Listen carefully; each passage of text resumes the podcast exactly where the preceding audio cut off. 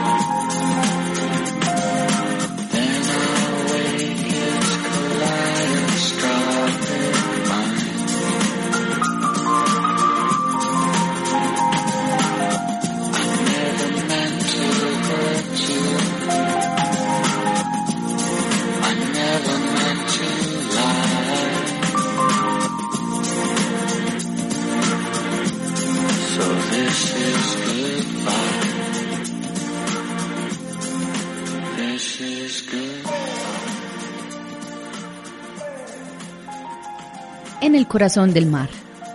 Un fragmento de Nathaniel Philbrick. Fue entonces cuando Nickerson vio algo cerca de la mura de babor. Era un enorme cachalote, el mayor que habían visto hasta ahora. Un macho de unos 26 metros de longitud, según calcularon, y alrededor de 80 toneladas de peso. Se encontraba a menos de 50 brazas, tan cerca que pudieron ver que su gigantesca cabeza cuadrada estaba llena de cicatrices y miraba en dirección al barco. Pero el animal no solo era grande, sino que se comportaba de una manera extraña. En vez de asustarse y huir, siguió flotando tranquilamente en la superficie, resoplando de vez en cuando por su orificio nasal, como si los estuviera vigilando. Después de expulsar dos o tres chorros, se sumergió y luego volvió a salir a la superficie a menos de quince brazas del barco. Pese a que el cachalote estaba a solo un tiro de piedra del Essex, Chase no lo consideró una amenaza. Al principio su aspecto y su actitud no nos alarmaron, escribió. Pero de repente el animal empezó a moverse. Su cola, de seis metros de ancho, tan pronto se alzaba como se sumergía. Primero avanzó lentamente, con un leve movimiento de lado a lado, pero fue cobrando velocidad hasta que el agua se encrespó alrededor de su enorme cabeza, que tenía forma de barril y apuntaba al costado de babor del Essex. En un instante, el cachalote se encontró a solo unas brazas de distancia. Venía por nosotros, recordó Chase, con gran celeridad. Tratando desesperadamente de evitar un choque directo, Chase gritó a Nickerson Todo a estribor. Otros miembros de la tripulación también gritaron, tratando de dar la alarma. Apenas habían llegado las voces a mis oídos, recordó Nickerson, cuando se oyó un enorme estrépito. El cachalote había embestido el barco por un punto que quedaba a poca distancia de las cadenas de proa. El Essex se estremeció como si hubiera chocado con una roca. Todos los que estaban a bordo perdieron el equilibrio. Las tortugas de las Galápagos resbalaron de un extremo a otro de la cubierta. Nos miramos con expresión de asombro total, recordó Chase, casi sin poder hablar. Al levantarse, Chase y sus hombres tenían buenos motivos para sentirse asombrados. Nunca antes, en toda la historia de los pescadores de cachalotes de Nantucket, se había dado el caso de que un cachalote atacara un barco. En 1807, el barco ballenero Unión se había hundido después de estrellarse contra un cachalote de noche, pero lo de ahora era algo muy diferente. Después del choque, el animal pasó por debajo del barco y golpeó el fondo con tanta fuerza que arrancó la falsa quilla. Chase recordó que el cachalote salió a la superficie por la aleta de estribor del Essex, aturdido por la violencia del golpe, y se quedó flotando junto al barco, con la cola a solo unos cuantos palmos de la popa. Instintivamente Chase echó mano de una lanza. Bastaría lanzarla con perfecta puntería para matar al cachalote que había osado atacar un barco. El gigantesco animal daría más aceite que dos, quizá incluso tres cachalotes de tamaño normal. Si Pollard y Joy también tenían suerte ese día, llenarían como mínimo 150 barriles de aceite la semana siguiente, más del 10% de la capacidad total del Essex. Tal vez podrían volver a Nantucket al cabo de unas semanas en lugar de meses. Chase se dispuso a clavar el arpón en el cachalote, que seguía flotando junto al casco del Essex, pero titubeó al observar que la cola estaba peligrosamente cerca del timón del barco. Si le provocaban, el cachalote podía destrozar de un coletazo el delicado dispositivo que gobernaba la nave. Chase decidió que estaban demasiado lejos de tierra para arriesgarse a sufrir desperfectos en el timón. Fue una muestra de prudencia muy poco característica del primer oficial. Pero de haber podido prever lo que iba a suceder en cuestión de segundos, escribió Nickerson, probablemente hubiera optado por el menor de los males y hubiese salvado el barco, matando el cachalote incluso a costa de perder el timón.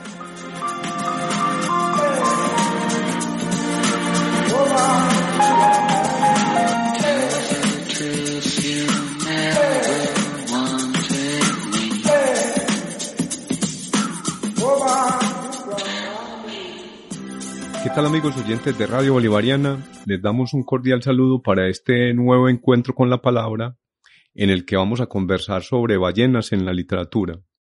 Este programa es un buen pretexto para que las ballenas y los balleneros hagan homenajes a quienes se dedican a escuchar la perfección del silencio.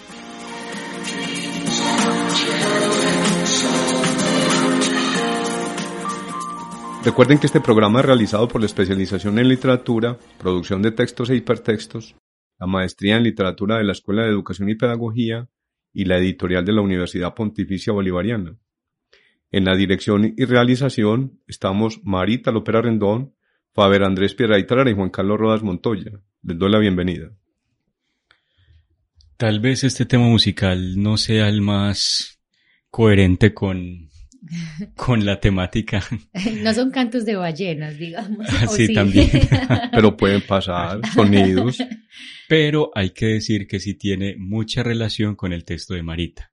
Y es fundamentalmente el artista el que los une.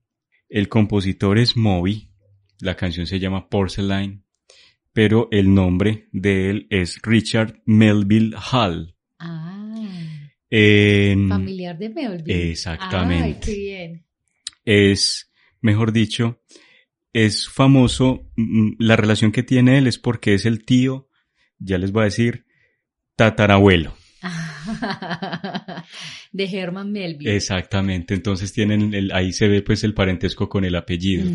Y quería compartirles justamente esta canción porque además generalmente utilizamos son las bandas sonoras de películas y quería pues como sal- eh, que nos saliéramos un poco como de ahí para tra- y utilicé esta canción como pretexto para mostrar en, l- digamos como que una relación diferente del tema de las ballenas en la literatura con este artista y de cómo uno ve pues también qué sucede con los familiares de los Además, para no, traer a, para no traer a Liberen a Willy. exactamente Bueno, pero yo creo que vale la pena decir que primero cuando tomamos la decisión de hacer el programa sobre ballenas, eh, porque estamos haciendo una especie de, de especial en este acústico literario sobre algunos animales, pues también es importante que no necesariamente la canción esté relacionada con el tema directamente, sino que tenga como resonancias y ecos, y esas resonancias y ecos pueden ser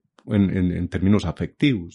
Y me parece que eh, ya de por sí una relación afectiva pues indica o implica que no, no, no hay que forzar mucho eh, la oralidad para darse cuenta de que es muy importante, es vital.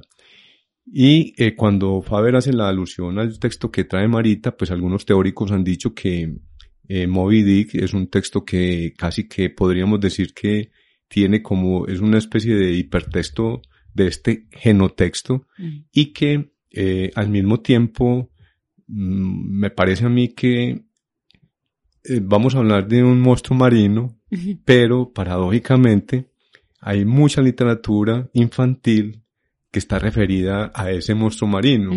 Entonces, eh, pues este magnánimo animal, asustador animal, termina siendo como protagonista de muchos de estos textos de literatura para niños. Sí, es que yo creo que ahí en eso que referís, Juan, hay una reverberancia, digámoslo así, con la palabra pues cetáceo que, que significa eh, monstruo, pero no monstruo como el, el, el monstruo aterrador, sino del extrañamiento, o sea, del asombro por la magnificencia de la naturaleza como por la por, desproporción, la inmensidad. Exacto, es lo, lo grande que llega a ser en comparación Con, con, con, la escala humana.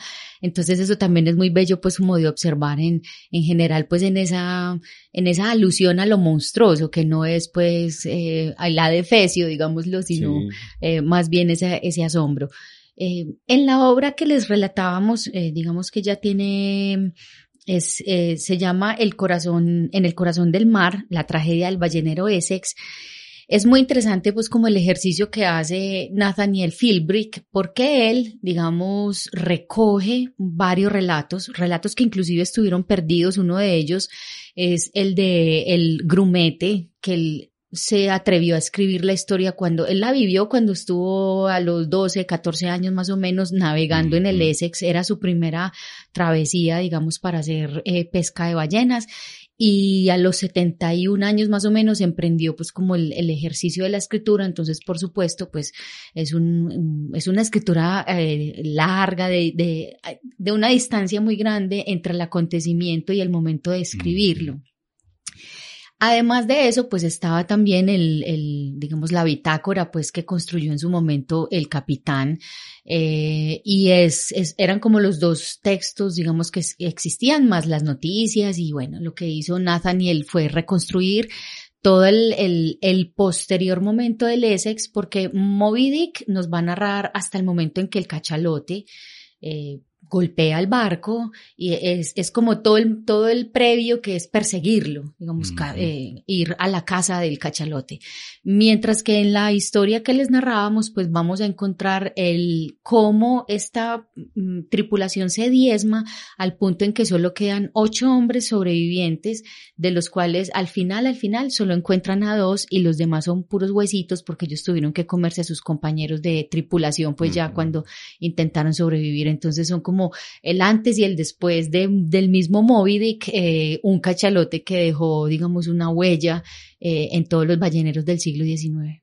Hay una cosa en relación con la película que dirige en Howard, se me escapa el nombre del director, pero em, tiene que ver fundamentalmente pues como con con la alegoría o con la relación que se hace con, con Homero, porque de todos modos con la Iliada, perdón, con la Odisea, por ciertas semejanzas entre la obra pues de Homero y, y esta, que acontecen en el mar, que de alguna manera están perdidos, ¿no es cierto?, en la inmensidad y que tienen que lidiar con la incertidumbre, que tienen que lidiar con lo desconocido, y eso es enfrentarse justamente a lo que decís Marita de la inmensidad, ya le da un tono, un tono también muy, muy épico a la obra, que hace que se relacione con la, con la Odisea de Homero.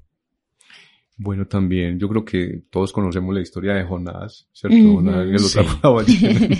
de hecho, la Biblia dice un pez, claro, pero claro. Pues, se presupone que sea una ballena. Incluso pues algunos, algunos ¿Cuál más grande? Claro, pero algunos dicen que no, ¿cierto? Sí. Que no se trata pues de una ballena en sentido estricto, pero algunos otros autores han hecho alguna alusión a que sí tendría que ser una ballena para que pues pudiera caber en, en la boca pues de, de, de la ballena pero eh, hacen una lectura, mm, terminan haciendo una moraleja y una fábula, en el sentido de que Dios se lo tragó, pero para cuidarlo, ¿cierto? Y después lo mm. suelta, pero es para que otras especies no se hubieran comido a Jonás. y también pasa con Pinocho. En Pinocho también existe como esa misma mirada, pero dual. En, en el texto aparece un, un pez pero en la película... Aparece un, tiburón. En tiburón, perdón, sí, Y en el, en la película de Disney, De Disney. eh, aparece pues como esa idea de que entonces fue una, una ballena o fue un tiburón, pero siempre queda como esa sensación de que ahí hay una, como una confusión, confusión de las características. Ajá. Pero una ballena cuando nace puede pesar tres toneladas o cuatro toneladas. Entonces uno se imagina ya el, el solo hecho de, de pues, eh, que una ballena tenga pues como este acontecimiento del nacimiento de, de un ballenato, digo yo, es, debe ser un, un espectáculo, ¿cierto? Un espectáculo maravilloso. Pero después también los sonidos que emite. Y ya cuando está adulto, eh, yo vi algunas imágenes del corazón de una ballena y es posible que sea más grande que un niño de 4 o 5 años. Es que es, claro, es colosal, es de unas dimensiones eh, estrambóticas para nuestro tamaño, entonces por eso es, digamos, tan interesante, pues, y como tan asociada a, a, a, unas- a un asunto paradójico, en el sentido en que, si bien, pues, de un coletazo una ballena puede hundir un barco, pues, como acabamos de ver, ¿cierto? Además, los cachalotes son ballenas con dientes, eh, entonces, pues, no, tienen una dimensión todavía más salvaje.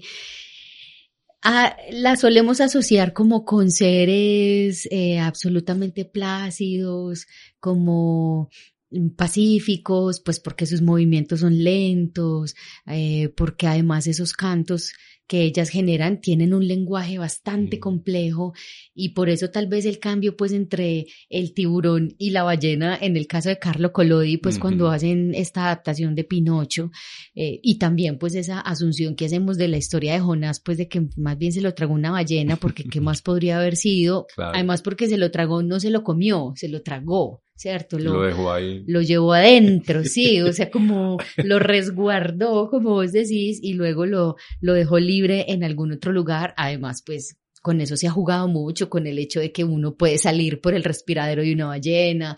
Bueno, en fin, tienen un lenguaje eh, que es fantástico, pero además porque tal vez, además de ser, digamos, cetáceos y en algunos casos eh, mamíferos como las grandes, como las, las, los narvales, que por ejemplo son eh, como una suerte de delfines, pero muy grandes, o las, o los, los, esos que son blancos también, eh, digamos, constituyen como un mundo eh, de, de, de, seres que pueden darle la vuelta al planeta. O sea, ¿cuántos pueden darle Claro. la vuelta al planeta? Claro.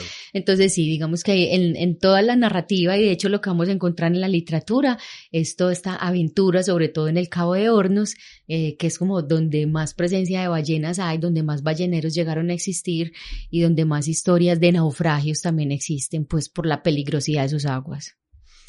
Otro texto literario en el que aparece la ballena como protagonista es, y el nombre me parece que es portentoso, es Leviatán, eh, de, del escritor Philip eh, Howard, porque de alguna manera este nombre pues remite a lo que ya hemos insistido en, en el programa y es como a la inmensidad. Es que uno decir el Leviatán es una, puede ser incluso intimidante. Aunque eh, hay algo pues en la sonoridad, en, en, la misma palabra. Lo interesante es que, eh, como se puede apreciar, digamos, en el mismo texto, es que, eh, bueno, se plantea que es literatura pues pura, en el que convergen por supuesto la crítica literaria, la biografía, la historia, por supuesto el goce estético, el manifiesto, la divulgación científica, el ensayo, es decir, aparecen un montón de elementos ahí. Y todo ello en centrándose en el tema eh, en apariencia banal que tiene que ver con las ballenas. Uh -huh. Entonces eso es un poco también como lo que nos propone también este autor a través de este texto de Leviatán.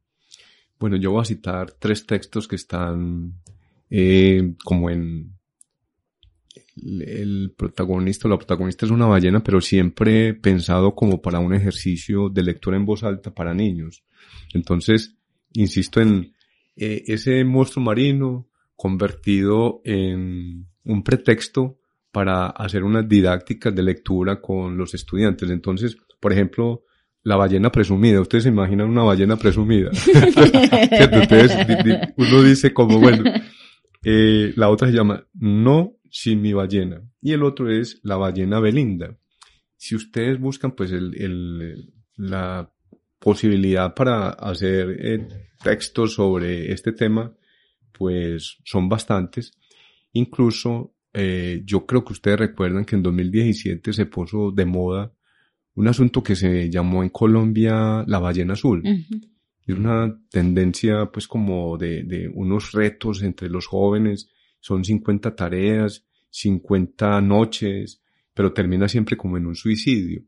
Eh, y esta historia, la ballena azul, también es eh, pues propicia, eh, sobre todo pues en la literatura, por lo extraño que, que, acontece con la ballena azul, pero aquí, mm, pues quedarían muchas preguntas por hacerse por qué este jueguito que se puso viral, que se hizo viral, eh, tiene este nombre tan particular. De todas maneras, hay como un giro en las temáticas de las historias donde las ballenas son protagonistas. Si bien veíamos como en la literatura del siglo XIX hay un asunto que tiene que ver con la expansión de las fronteras humanas, porque es que fijémonos, eh, solo navegar el Océano Pacífico es pensar en que ahí hay un barco que está atravesando tres partes de lo que viene a ser la masa continental de todo el planeta, pero está junta toda ella en el Océano Pacífico, es decir, el océano es eh, inmenso y que cada vez que se iban internando iban yéndose más lejos, ¿cierto? Es como la idea de la expedición. Ellos, de todas maneras, estos barcos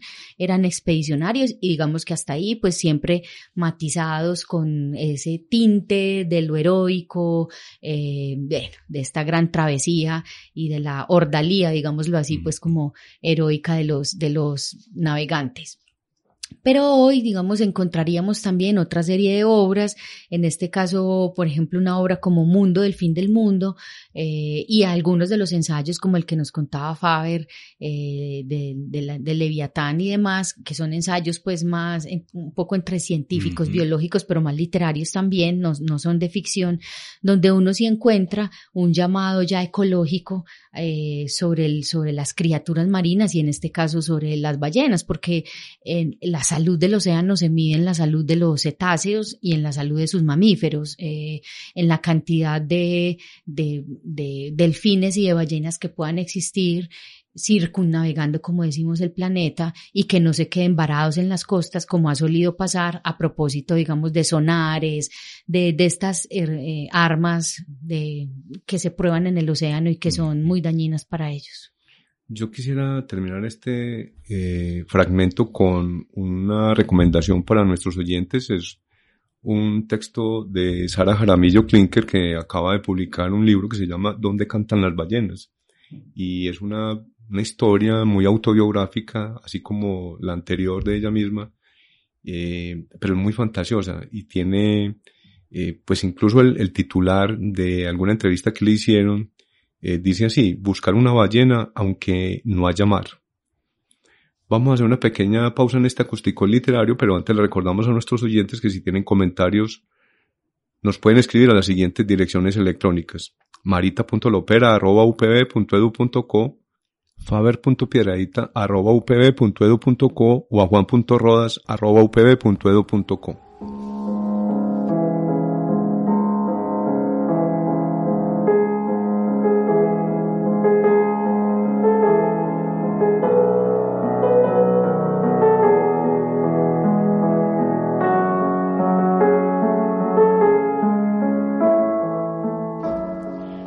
Para la metáfora del recuerdo he traído una invitación para nuestros oyentes que tienen que ver con el tema que hemos venido, del que hemos venido conversando. El primero se llama Emmy y Max, las aventuras de las ballenas, de Gema Lienas, es una licenciada en filosofía y letras, y se encarga como de hacer todo un cuento alrededor de las ballenas pero al mismo tiempo propone unos ejercicios didácticos y unos talleres para sus propios estudiantes. El otro texto es Historia de una ballena blanca de Luis Sepúlveda. El protagonista, perdón, la protagonista es una ballena, pero en este caso hay una postura dolorosa sobre esta extinción de las ballenas, ¿cierto? Y la relación entre cazadores y, y cazados, digámoslo así, Pero en este caso, la voz de Luis Sepúlveda no se le entrega a los cazadores, sino a, a la ballena, la ballena blanca. Y la ballena blanca se encarga de hablar de la profunda soledad que hay en el mar y de cómo eh, los seres humanos insistimos en acabar con esta especie.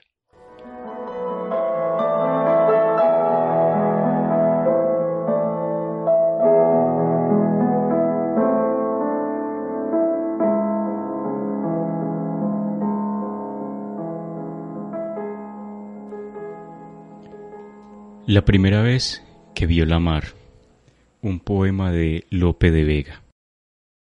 Válate Dios, el charco, el que provocas con verte a helar el alma de las venas, Adán de tiburones y ballenas, almejas viles y estupendas focas, cerúleo sorbedor por tantas bocas, de más naves que vio tu centro arenas, teatro en quien oyó trágicas escenas, sentada la fortuna entre las rocas.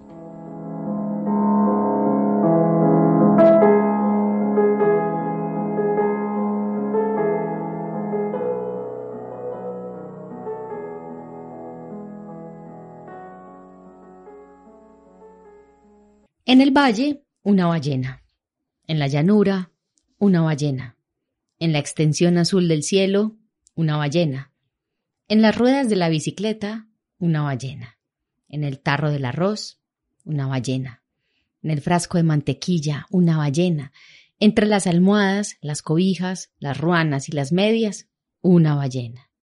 ¿Por qué dices que deliro, que enloquecí, que la fiebre me hace ver espejismos? ¿Acaso no es claro que vivo bajo el agua?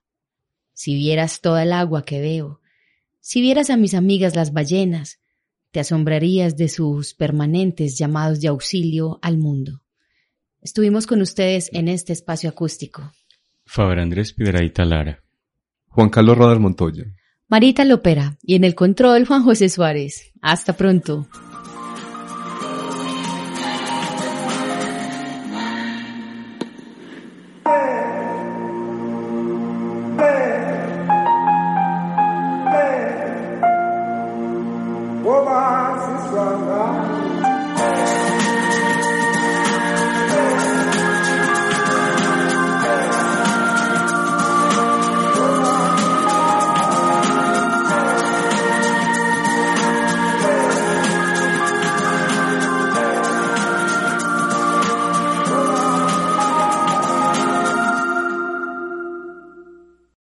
De Radio Bolivariana de la Universidad Pontificia Bolivariana, Medellín, Colombia.